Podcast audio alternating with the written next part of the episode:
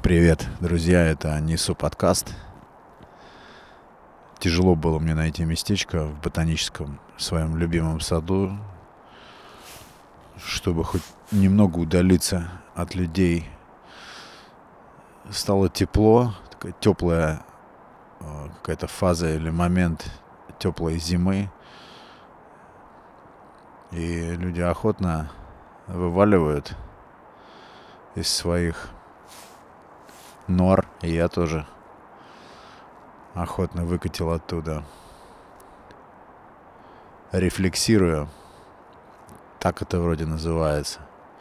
Поражаюсь себе, насколько иногда легко, охотно и органично я ненавижу все вокруг.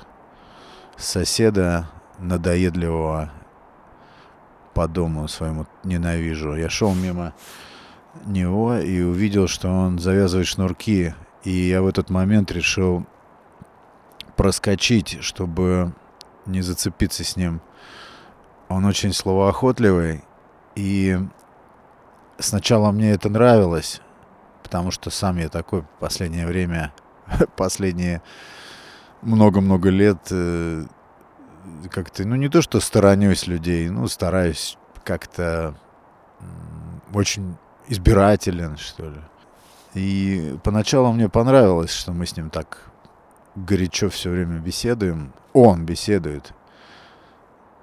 А потом меня это стало раздражать, и еще больше меня стало раздражать то, что он стал а, определять и видеть то, что меня это раздражает. И вот я решил прошмыгнуть мимо, и я увидел, как он стал еще быстрее шнурки свои завязывать, чтобы успеть со мной переговорить. Не успел я проскочить. Очень трудно в такие моменты, в такие дни, когда ты ну, на каких-то минимумах очень трудно соблюдать э, всякий там этикет, правила базовой какой-то порядочности. Очень сложно, когда хочется крушить. И чтобы спасти всех от себя, я, например, ухожу в лес. Так я называю ботанический сад. Ну какой это сад, когда это лес? Кто был здесь, тот знает, тот подтвердит, что это прям лес. А скоро вообще здесь все загудит запоет. Я уже чувствую эти моменты, предвкушаю. Меня однажды спрашивали про место силы. Я не верю в эти эзотерические э, штучки. Но, наверное, я бы назвал своим местом силы как раз примерно вот то место, где я сейчас нахожусь. Вдали от таких вот центральных аллей ботанического сада, на отдаленных таких вот тропках, локальных, малозаметных, особенно сейчас зимой. Мне кажется, что когда такое случается, когда возникает вот такая глубокая тоска и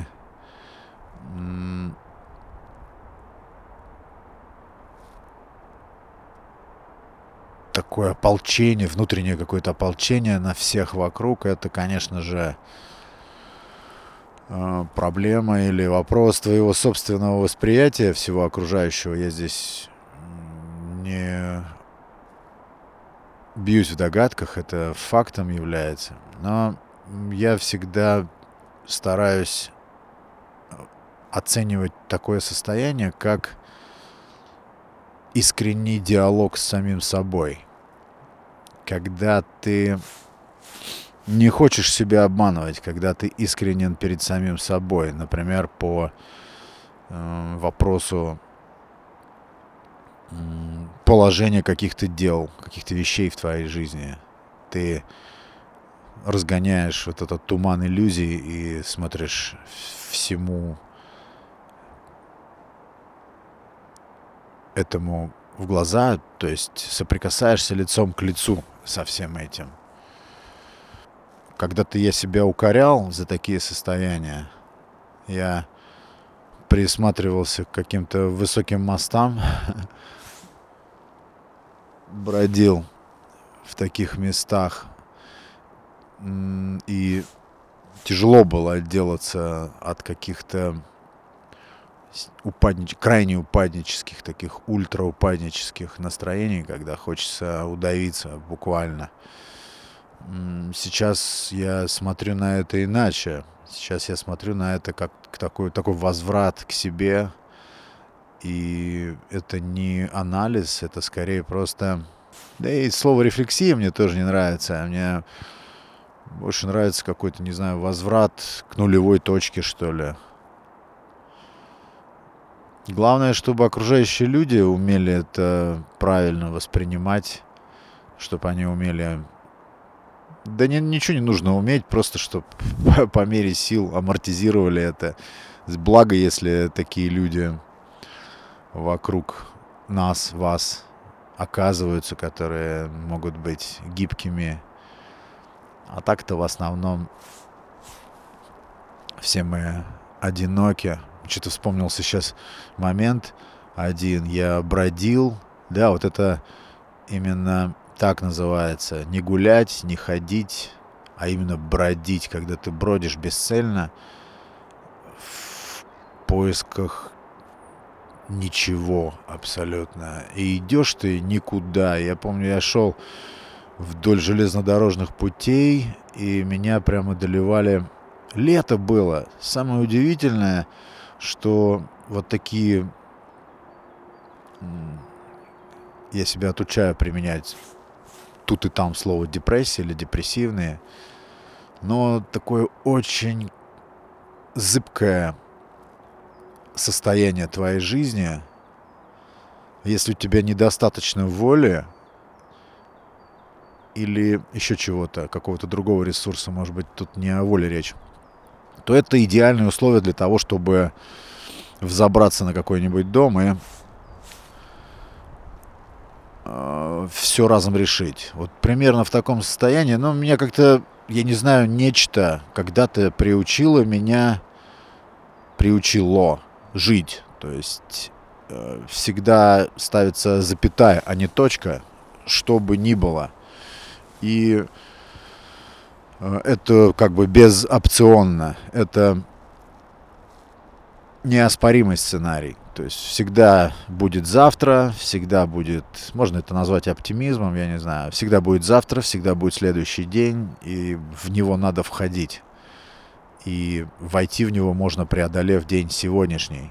Вот примерно такая философия откуда-то вживлена в моем сознании, и другого у меня выбора никогда не было. Но тут я был в таком совершенно просто в яме, в смысловой яме.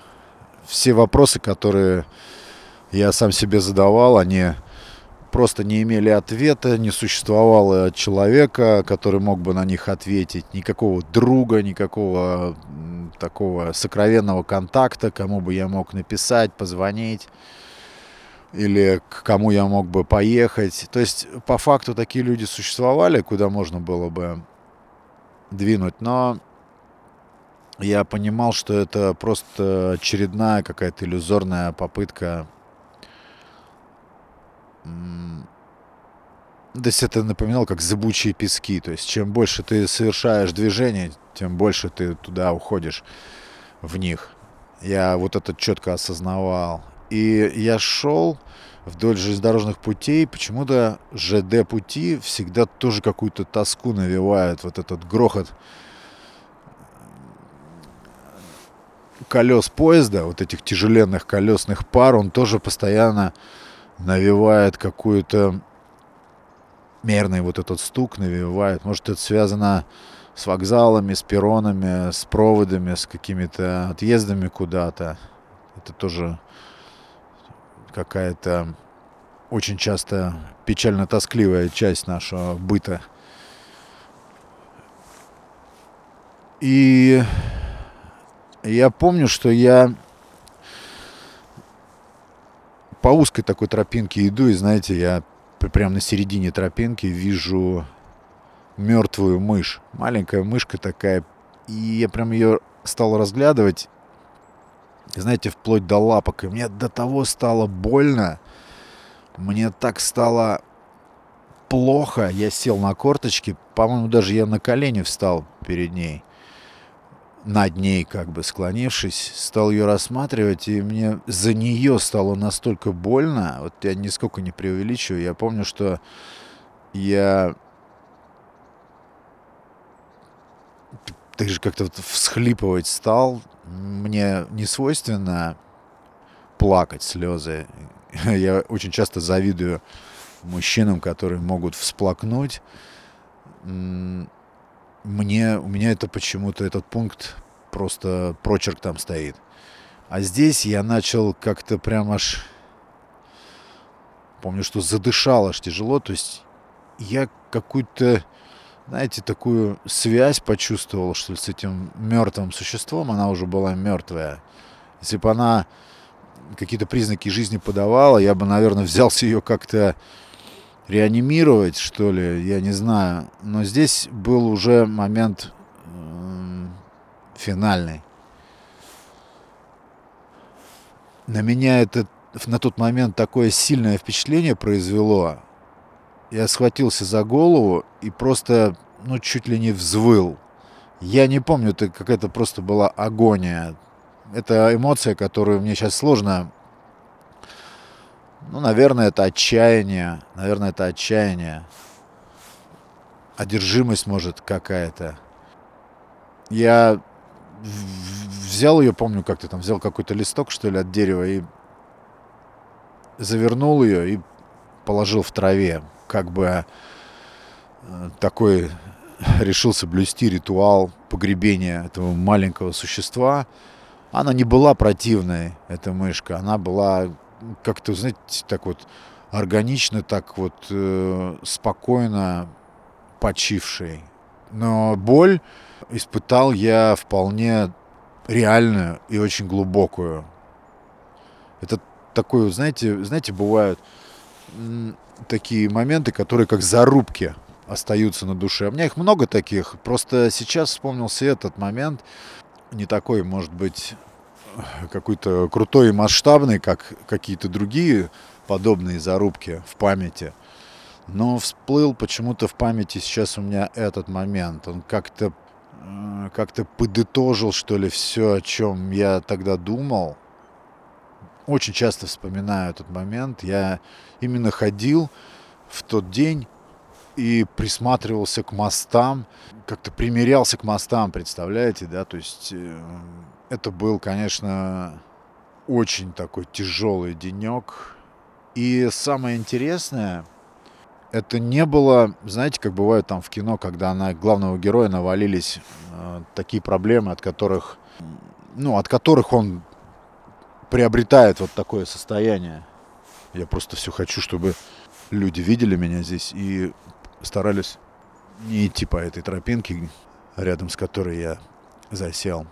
Не было у меня тогда такого состояния, чтобы я был охвачен какими-то непреодоли... непреодолимыми обстоятельствами, и вот именно это было бы причиной отчаяния. Нет, это какой-то внутренний экзистенциальный кризис, и этим он страшен. То есть, когда тебя одолевают или атакуют внешние обстоятельства, то ты хотя бы знаешь, откуда ветер, ты понимаешь причины, ты понимаешь, э, как бы знаешь диагноз. А здесь абсолютный ноль объяснений. Конечно, это лечится э, социально, конечно, обязательно в такие моменты лучше всего это разговор, а лучшее средство это душевная беседа, возможность высказаться, выговориться, может быть, какой-то обмен эмоци... эмоциональный. Но я саботажник тот еще, то есть мне а, э, вот этот пункт живое общение с кем-то или такая вот псевдосоциализация, она мне просто чужда и неведома в такие э, мрачные периоды. Это то, чего я максимально стараюсь интенсивно и категорически избегать. Но вот сегодня было какое-то похожее такое саботирующее состояние. А еще э, тут недавно смотрел фильм, он называется «Мое прекрасное, Мое прекрасное лето с Софи». Французский, кажется, фильм про город Канны. И фильм чуть-чуть о любви, совсем не о любви, по-моему. Фильм про выбор. Про выбор. Женский, наверное, выбор. Такой процесс, процесс самоопределения женщины, что ли. И в этом фильме интересный был диалог. Главная героиня, вот это сама Софи, такая экспериментирующая, роковая леди, ну, наверное, в общепринятых взглядах она будет выглядеть как распутная, как беспринципная, что ли. Но тем она и притягательна, и потому она и главный герой. Но не в этом суть. Она там говорит, интересно, вроде как она создает впечатление такой недалекой леди, но вот эта интересная теза, которая прозвучала из ее уст. В общем, она сказала так, что человек рождается уже с определенным возрастом. И этот возраст сопровождает человека всю жизнь. То есть биологически, конечно, человек меняется. Речь, наверное, идет о сознании, о мышлении и, наверное, о всевозможных каких-то вот таких вот установках э, мыслительных она там приводит пример, что можно, может э, ребенок иметь, ну, не знаю, темперамент или уровень восприятия или мышления 50-летнего человека, так же, как может быть и наоборот абсолютно. Человек в зрелом возрасте может иметь мышление подростка, взгляды подростка. И мне что-то это показалось так интересно. Я, кажется, всегда так и думал. Но нас приучили, что все меняется, цифра вот это вот бежит, и какому-то возрасту, 20 годам должны определенные показатели соответствовать в тебе к 30, еще какие-то, к 40 еще и далее. То есть это опять набор каких-то социальных стереотипов, тогда как, вероятно, действительно какая-то система коренных установок – глубинных установок в тебе не меняется вообще никогда. Я когда этот диалог в кино услышал, даже так поставил на паузу немножко порассуждать и поприкинуть. И сразу нашел очень много подтверждений. Очень много подтверждений нашел этому факту. Иногда общаешься с подростком, и ты чувствуешь даже какую-то умственную доминацию его над тобой. И тебя поражает, насколько он может быть осмысленным или степенным, здравомыслящим в сравнении с тобой уже э, в кавычках там созревшим, зрелым, с устоявшимися э, устоявшимися всеми вот этими мыслительными установками. Немножко тавтологии не помешает в прямом эфире. То есть это опять из э, мира, все это из мира условностей, условностей человеческих, которых мы нацепляли уже немерено просто на себя и верим в них, опираемся на них, тогда как все всегда можно перевернуть с ног на голову. Понравилась мне эта мысль. И девушка это в кино, это Софи, она вообще носитель очень интересной философии. Я думаю, это философия заключается в минимуме мыслей, минимум рассуждений, максимум удовольствия, максимум впечатлений. Процесс получения впечатлений, удовольствия и огня какого-то, это и есть источник жизни, это и есть жизнь. Не новая мысль, понятно, просто новая ее грань, новый какой-то, может быть, взгляд, точка зрения.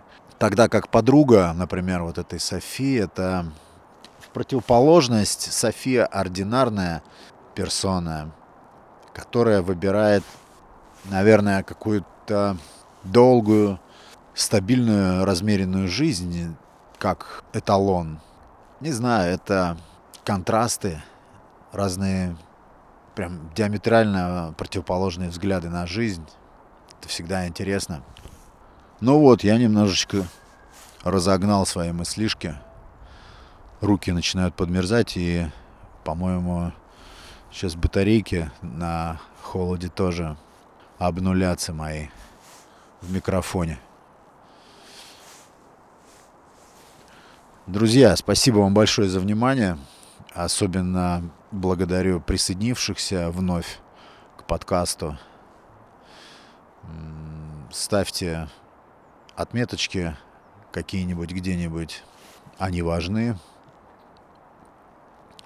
И услышимся обязательно в следующих эпизодах. Благодарю вас за внимание. Это был из ботанического сада на прямой связи Александр Наухов и его несу подкаст. Пока.